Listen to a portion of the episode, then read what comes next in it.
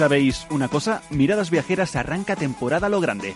Miradas Viajeras inicia su particular camino con un programa sorprendente, épico, histórico. Fernando Balmaseda, uno de los grandes líderes de la comunicación en España, ahora viaja a Málaga para dar vida a un maratón radiofónico de nueve horas consecutivas, que en esta ocasión dedicará íntegramente a mostrar uno de los rincones más bellos del mundo, Andalucía. Por primera vez en la historia de la radio mundial, aquí en España, Capital Radio te regala nueve horas seguidas de emisión, en las que Fernando Balmaseda seguirá contando historias y mostrando al mundo la magia de una tierra con alma. ¿Te apetece viajar con nosotros? El próximo sábado te desvelamos cómo y cuándo. No te lo pierdas. Síguenos en Capital Radio y en redes sociales. Te lo contamos todo. Engánchate a nuestra onda. Neynor Homes les ofrece inversión inmobiliaria con Meli Torres.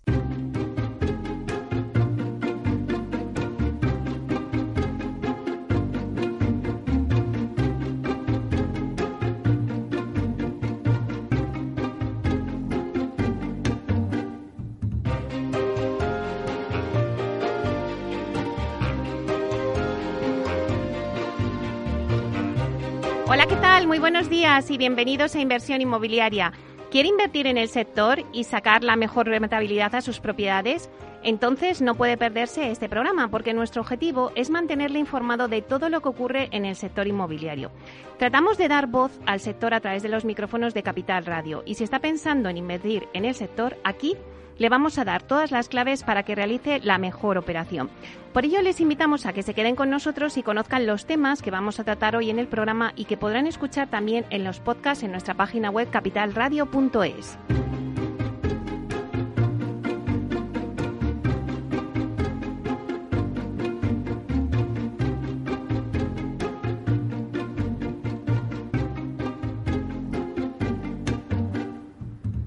Bueno, pues hoy en el debate de 12 a 1 lo vamos a centrar en industrialización, una de las claves más importantes del sector inmobiliario, y en Rebuil, que es el evento estrella en este mes de septiembre, la Feria de Innovación en la Construcción. Contaremos con Ignasi Pérez Arnal, que es director del Congreso de Revil, con José María Quirós, que es delegado de industrialización de Aidas Homes, con Cándido Zamora, que es consejero delegado de Exitu, y con Javier Herrea, que es consejero delegado de SEI Structural System. Luego a las 11 entraremos, eh, vamos a estrenar una, una, nueva sección que va a ser tendencias y lo vamos a hacer con Vía eh, Célere, que nos va a contar cómo son las casas que demanda el consumidor de hoy en día.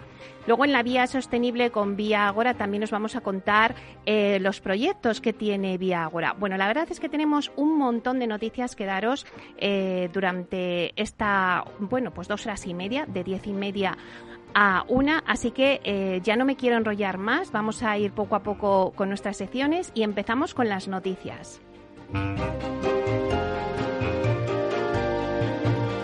Inversión inmobiliaria con Meli Torres.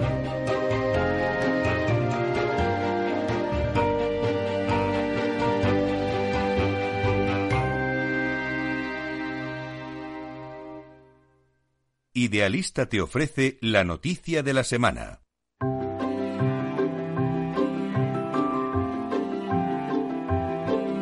Bueno, pues vamos con las noticias de la semana y damos la bienvenida a Francisco Iñareta, portavoz del portal inmobiliario Idealista, para que nos cuente las principales noticias. Buenos días, Francisco. Hola, muy buenos días, Meli. ¿Qué tal? ¿Cómo estás? Pues muy bien, aquí ya casi terminando la semana y con ganas de que nos cuentes saber qué noticias han sido las más destacadas en el sector inmobiliario. Pues no sé si las más destacadas, pero una de las más frescas tiene que ver con el precio de la vivienda en venta. Ayer el INE sacaba su, estadística de precios y hablaba de que trimestralmente el precio de la vivienda tocaba máximos desde finales de 2019.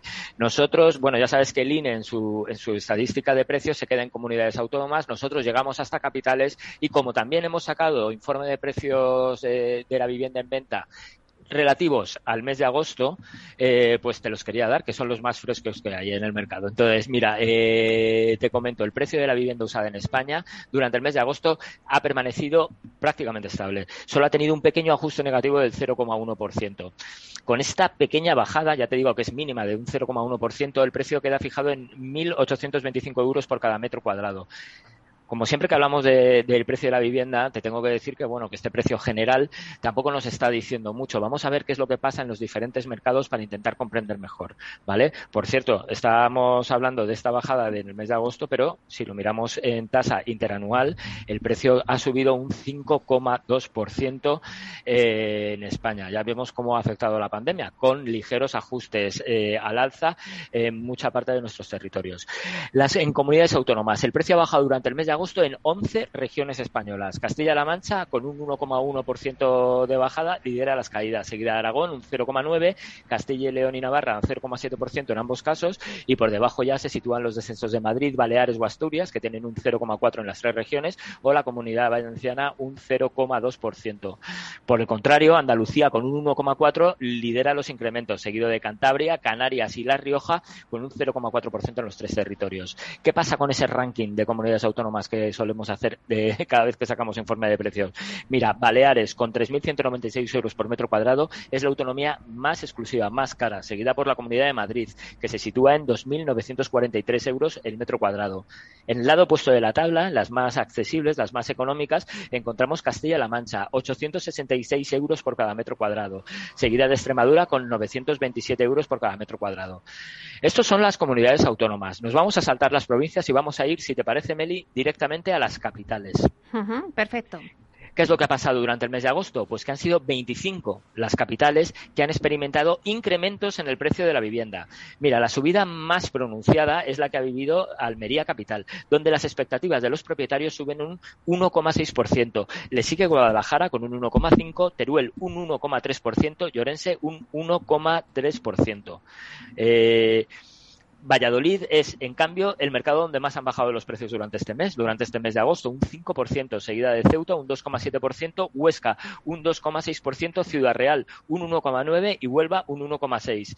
Sabes que siempre hacemos especial foco en las ciudades de Barcelona y Madrid, que son los mercados eh, pues más amplios del inmobiliario, no solamente en ventas, sino también en alquiler, y vamos a ver qué ha pasado. Pues mira, en la ciudad de Barcelona el precio ha caído un 1% en el mes de agosto y un 0,7% en Madrid. with Pero, sin embargo, si nos vamos al dato interanual, la tendencia es diferente en las dos ciudades. Mientras Barcelona mantiene una caída interanual del menos 2,2%, en Madrid los precios suben un 1,4% en el interanual. ¿Vale? ¿Qué es lo que pasa con ese ranking de capitales? Pues que San Sebastián vuelve a ser la capital más cara de España, sitúa su precio en casi 5.000 euros por metro cuadrado, 4.971. Le sigue Barcelona con 3.950, Madrid 3.733. ¿Qué pasa con las capitales más económicas? Pues Murcia sería la capital más económica de las analizadas, 1.054 euros por metro cuadrado. Le sigue Lleida, 1.075 y Huelva, 1.076 euros por cada metro cuadrado. Bueno, pues la verdad es que me quedo con, con una frase que has dicho y es que la pandemia eh, ha traído ajustes en el precio de la vivienda al alza. Así que, bueno. Lo, hemos visto más veces, eh, Meli, la política, eh, la, política de los bancos centrales en cuanto a tipos, las hipotecas más baratas eh, que nunca, inyección millonaria por parte de la Unión Europea y la capacidad de ahorro, en términos generales, han tenido los españoles. Bueno, una tasa de ahorro que está ahí, esto quiero decir, los datos son los datos y están en, pues, en unas cifras históricamente altas, pues es lo que permite. Eh, que, el precio de la vivienda se mantiene como está con ajustes a la alza y las compraventas pues con unos niveles muy altos como hemos visto y como hemos hablado otras veces en este programa. Bueno, bueno, el sector residencial va como un tiro. Pues muchísimas gracias Francisco por darnos esta información y te esperamos la semana que viene. Hasta la semana que viene. Hasta pronto.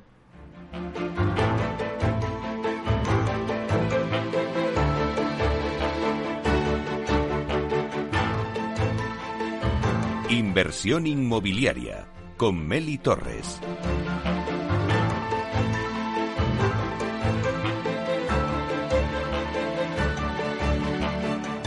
El dato del día con Tinsa.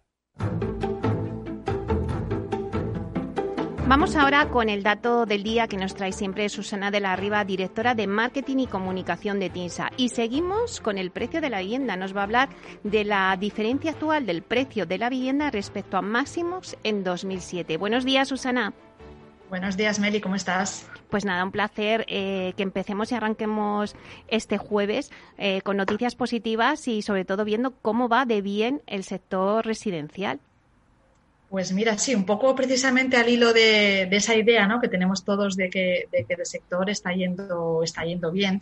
Hoy te traigo un dato de esos que aportan contexto, eh, porque bueno, se, han empezado a oír en algunos eh, foros eh, comentarios un poco precipitados sobre si estamos ante una nueva burbuja inmobiliaria, ¿no? que parece que nos recuerda a épocas ya, ya lejanas en el fondo. ¿no?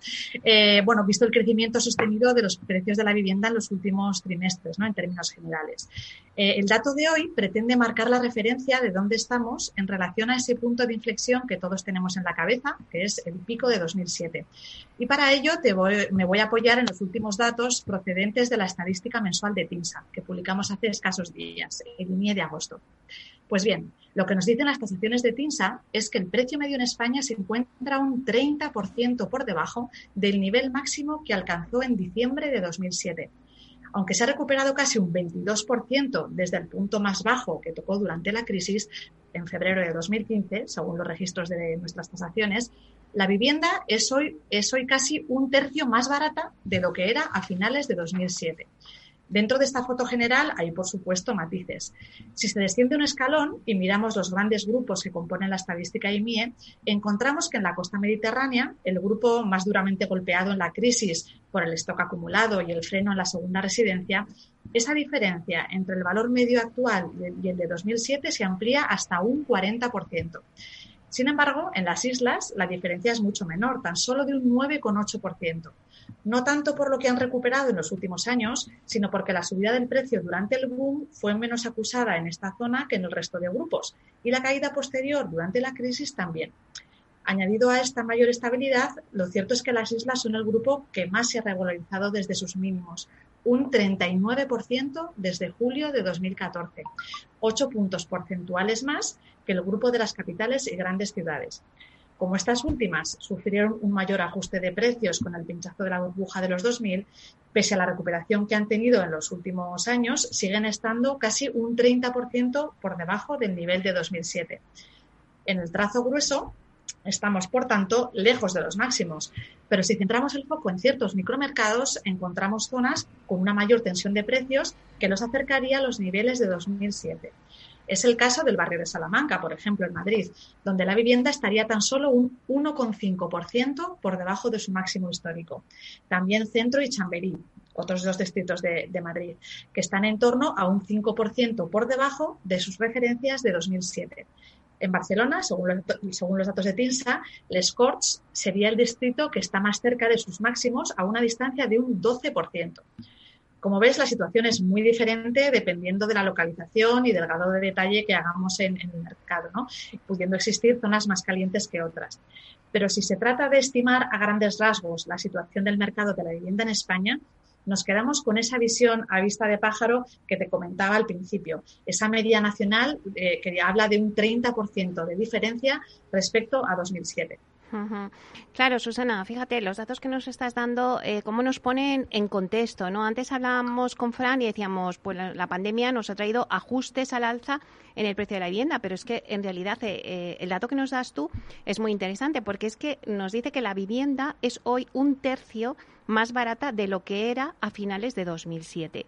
Y eso es interesante ponerlo en el contexto para ver un poco cómo es la situación del mercado residencial en realidad. Eso es, es cierto que, que, la foto es esa porque la caída fue muy intensa y aunque estamos recuperando, no nos olvidemos de que la recuperación empezó no hace mucho y, tampoco de manera muy intensa, salvo en núcleos muy concretos, grandes capitales y demás. En otros, en otros mercados, por ejemplo, en lo que en nuestra estadística mencionamos como resto de municipios, las localidades más pequeñitas ¿no? del interior o, de la costa atlántica, ahí hablamos que desde, desde el precio mínimo que tocaron en, después de la crisis apenas se ha revalorizado un 10% desde ese mínimo. ¿no? Entonces, la foto, las medias siempre son engañosas porque al final pues, las medias eh, es un trazo muy grueso, como te decía al principio, y es verdad que en ese trazo grueso estamos todavía lejos de esos niveles que se llegaron a alcanzar en 2007. Sí que es verdad que hay puntos muy concretos, más tensionados, donde sí se pueden estar alcanzando esos niveles. ¿no? Entonces, el mercado inmobiliario es muy variado, pero lo cierto es que ese pensamiento general de cuál es la situación general del mercado hay que situarlo en ese contexto. ¿no? Y estamos todavía a una distancia relevante de entonces. Muy bien, pues muchísimas gracias, Susana, por hacernos este análisis y darnos estos datos que siempre son muy interesantes. Nos vemos y nos oímos la semana que viene y con más datos. Claro que sí. Gracias, Meli. Un abrazo. Venga, hasta pronto. Chao.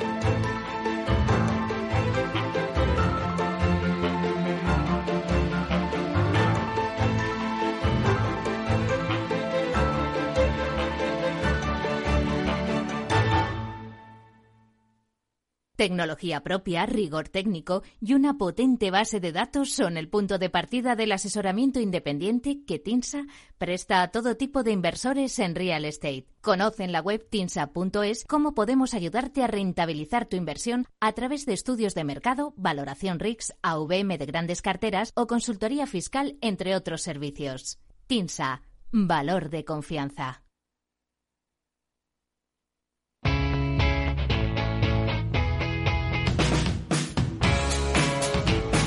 La economía despierta. Capital Radio.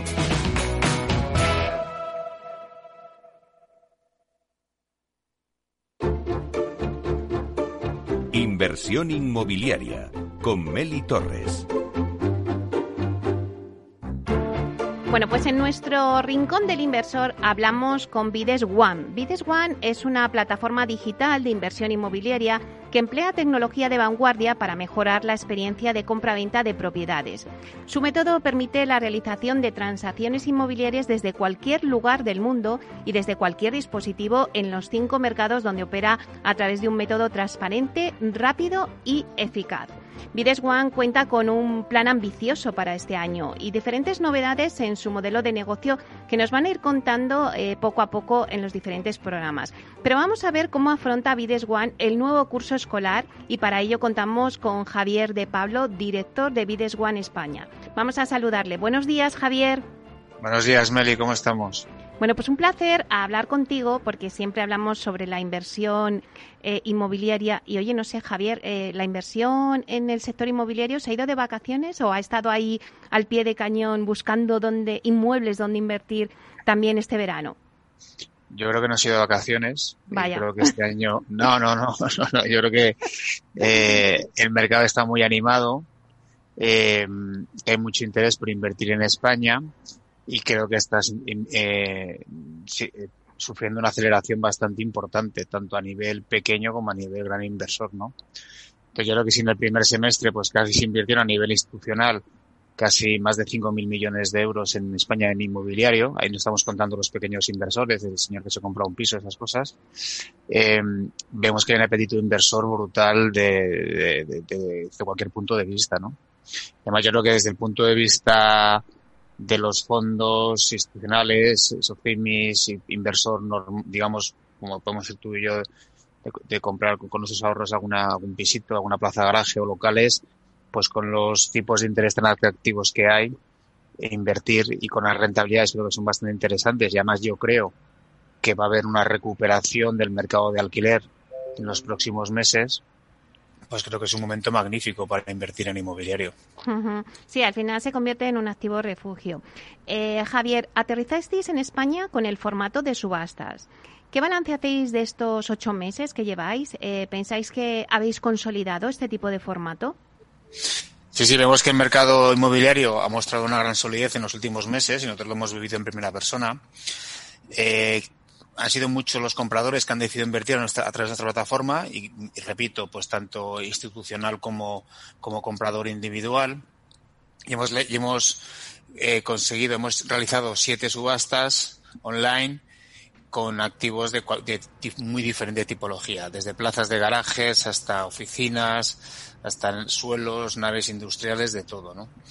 Eh, nuestro modelo de negocio está teniendo una gran acogida y consideramos que el, vamos, que el mercado nacional ha cogido perfectamente nuestro, nuestra modalidad de compra-venta debido sobre todo pues la garantía, la seguridad que da y la inmediatez del mismo. ¿Sabes? Por ejemplo, eh, ayer estábamos reunidos con, con, un cliente nuestro, con, un, con una institución que nos da activos. Entonces, claro, cuando le comentábamos la inmediatez en la que tú puedes vender un activo que publicas hoy y lo puedes vender mañana ya con arras y con todo, habiendo hecho la visita por la mañana del activo, pues claro, el, el, el nuestro cliente estaba encantado. O sea, me tienes que decir ya por la tarde ya está tal y voy a luego vas al, notario, ¿no? Muy, muy, muy, muy rápido, ¿no?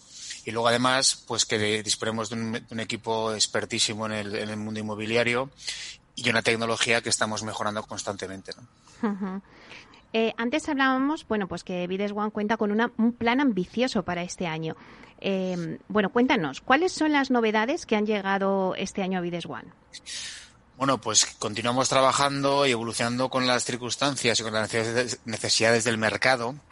Y además de los días de subasta, hemos creado eh, un catálogo de venta digital que permite la compra-venta de propiedades de diferentes tecnologías, plazas de garaje, pisos, casas, eh, activos terciarios, locales comerciales, naves industriales, etcétera, a través de la plataforma en cualquier momento y en el que a partir de un precio mínimo estipulado los interesados pueden realizar la oferta sin esperar a un día de venta concreto. Entonces eso está dando mucha agilidad, dando mucha mucha inmediatez y mucha transparencia. Entonces para nosotros es muy, muy importante la adaptación que Vides One eh, hace en cada mercado de acuerdo con las necesidades de los clientes compradores y vendedores, sin perder nuestra esencia, obviamente.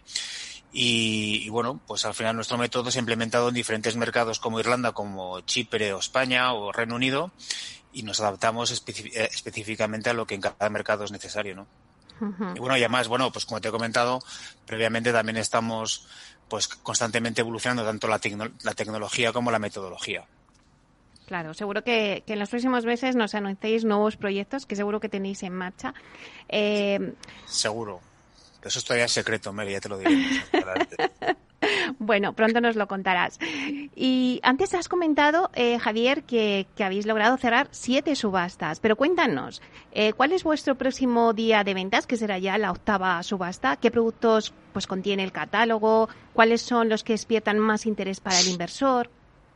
Pues mira, tenemos ahora una, una eh, subasta de regreso de verano, no muy grande, el 23 de septiembre, y luego ya tenemos una en octubre, el 14 de, octubre. En estas, te digo, desde el punto de vista residencial, pues tenemos, por ejemplo, un chalet de cinco habitaciones muy interesante en Menorca, por 280.000 euros. Un piso magnífico tanto para usuario como para inversor en Malasaña, de, 50, de 55 metros cuadrados por 149.000 euros, a un precio de repercusión fantástico para Madrid. Y, por ejemplo, una vivienda de cuatro dormitorios incorporada a Llobregat por 249.000 euros en un enclave estupendo para comprar. Y en terciario, por ejemplo, pues te puedo enumerar, pues por ejemplo tenemos un alojamiento turístico de siete apartamentos en Lena, en Asturias, espectacular para turismo rural o para invertir. Y tenemos también un solar bastante bueno para, eh, solar ya para, para promover en Castrurriales eh, por 2.100.000 euros con unas posibilidades fantásticas. Además, justo al lado se han desarrollado otras promociones que han funcionado bastante bien. Y luego este, estamos esperando y publicar muy, muy en breve eh, un catálogo bastante interesante de propiedades industriales y comerciales en, la provincia de Barcelona, que dan más adelante. Bueno, pues tenéis mucha variedad de terciario, de residencial, muy interesante. Pero, ¿cuál es el perfil del inversor en estos momentos? ¿Qué inmuebles busca el inversor en España? Bueno, yo mm, creo que yo en particular y buena, buena parte del sector nos fuimos en julio pues con muchas ganas de coger las vacaciones y viendo un poco que habíamos pasado pues una primera, una primera mitad de año muy interesante, pero con cierta eh, con, con, necesidad de que pasara algo Creo que el verano a, nivel macro ha sido fantástico. igual que veíamos que antes del verano pues había mucho inversor que estaba un poco pendiente a ver de las cosas, con mucho interés por invertir, pero un poco viendo, vemos que em, el, inversor en aquel momento estaba un poco eh, esperando a ver qué pasaba y otros estaban ya, digamos, intentando comprar. Creo que con las perspectivas macro que tenemos, pues obviamente, y las necesidades de invertir, creo que, que, que que los inversores en general van a tener que afinar mucho y si quieren comprar, pues con la oferta que hay van a tener que ir a, que ir a por ella. Y, y bueno, y yo creo que esto va unido también a lo que te comentaba antes, que yo creo que los mercados de alquiler, sobre todo oficinas y eh, retail menor medida y también residencial, yo creo que se van a recuperar bastante, tanto en demanda como en, en, en, en, valor. O sea, por ejemplo, estos días con, otro cliente nuestro que tiene activos en alquiler residencial, pues en el último mes y pico ha alquilado cosas que llevaba, que no estaba alquilando en los, en los anteriores tres o cuatro meses, ¿no? O sea, que estamos viendo una recuperación. Con lo cual creo que el inversor eh, tiene un interés en, en, este tipo de activos y que, el, y, y, que bueno, que al final, pues el, este último trimestre va a ser bastante bueno. Claro, por eso lo que nos decías antes, ¿no? De que tenemos unos intereses bajos, una financiación fácil y un escenario, ¿no? De, de potencial inflación que hace que el inversor se anime en esta situación. Claro, eso va a ayudar bastante porque, claro, sobre todo, sobre todo si vemos también la recuperación del mercado alquiler, que creo que se va a producir, la vuelta a los grandes núcleos y estas y ese tipo de comportamientos va a ayudar bastante a que el, a que el inversor gane confianza e invierta. Y además yo creo que es un momento muy bueno en este, en este momento. Recuérdanos, eh, Javier, eh, ¿cuál es el funcionamiento de la plataforma para un poco los oyentes que nos estén escuchando y que no sepan todavía cómo es un proceso de subastas con Bides One? Bueno, pues mira, nuestra plataforma se caracteriza por ser un método de compra-venta rápido, eficaz y completamente transparente. A través de nuestros días de venta, subasta, todos los interesados pueden ofertar la propiedad que, más, que más le interese, o pueden comprar uno, dos o los que quieran, o cincuenta. La oferta más alta recibida en el tiempo previamente estipulado será la ganadora y de manera inmediata se firmará el contrato de compra-venta entre ambas partes, ¿no? Entonces es un método muy rápido y todo el proceso de compra-venta se, se, se contempla en un periodo máximo de nueve semanas, lo que supone pues una reducción considerable versus el, los métodos más tradicionales, ¿no? Y además todo esto acompañado de un método de transparencia y rapidez en el que el comprador accede a toda la información sobre la propiedad desde el mismo momento en que está publicada en nuestra página web. Y ahí incluye pues toda la información legal, al respecto, pues lo que está comprando, cómo está comprando, las notas simples, certificados de eficiencia energética, etcétera. Claro, esas son las claves, Javier, la transparencia y la rapidez. Y ya por último, a ver, ¿qué le dirías a los oyentes que nos estén escuchando que aún no se sienten con confianza para firmar transacciones online? Pues mira, eh, yo diría que eh, lo importante es la, la, transparencia, como comentábamos ahora mismo, sobre toda la información que proveemos o sea, porque desde un primer momento tienes toda la información relativa al inmueble y sobre todo algo que es muy importante, o sea, la, tecnología no funciona sin la gente. Entonces, eh, la cercanía que durante todo el proceso, desde que esta persona se pone en contacto con nosotros, le facilitamos cómo funcionamos, le facilitamos el acceso al inmueble para que la visita tantas veces como sea precisa. Entonces, eh, en nuestra portal está perfectamente eh, clarificado cómo se, realiza, cómo se realiza el proceso y cómo se realiza la transacción, y el respaldo que tiene de nuestro equipo, que son personas con un conocimiento y que le ayudan y que le resuelven todas sus dudas, ¿no? Entonces, bueno, pues que yo animo a la gente a que miren nuestra plataforma y cualquier duda, si ven activos que les interesan, pues que los, que los, que, los vayan a ver, que pregunten por ellos y sobre todo que vean cómo la tecnología va íntimamente unida a las personas y que y unas y otras no funcionan. Claro que sí. Bueno, pues si te parece, Javier, vamos a recordar a todos los oyentes que vuestro próximo día de ventas de este catálogo que nos has contado que hay tanto eh, activos residenciales como terciarios es el día 23 de septiembre. Luego más adelante tendréis otro el 14 de octubre, pero el primero que, que, después de las vacaciones, en inicio de, este, de esta vuelta, es el 23 de septiembre para todos los que lo quieran consultar en vuestra plataforma. Pues muchísimas gracias, Javier, por contarnos un poco y coger el pulso ¿no? A, al momento que, que vive ahora mismo el inversor en el sector inmobiliario. Muchas gracias a vosotros, vez y encantado de hablar después del verano. Bueno, pues seguiremos en contacto. Muchas gracias, Javier. Hasta pronto. Muchas gracias, Meli. Hasta luego.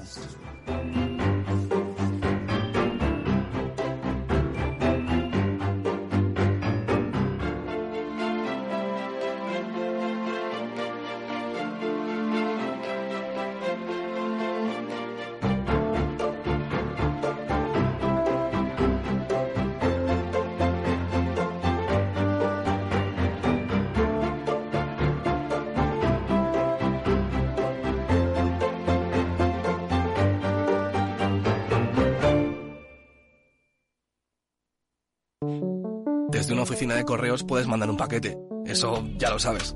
Pero quizás no sabes que también puedes matricularte en una universidad, pagar tasas y tributos o conseguir el distintivo medioambiental para tu coche. Porque la ventana más cercana con la administración es tu oficina de correos. Correos. Llevamos lo que llevas dentro. Aquí, en Capital Radio, está el programa más divertido y de mayor influencia en el mundo del capital humano. Todos los viernes a la una de la tarde, únete a Humanos en la Oficina, presentado y dirigido por el speaker internacional Miguel Ángel Pérez Laguna. Un programa donde el talento es protagonista en un formato innovador e irresistible que ya se escucha en 13 países. No te lo pierdas.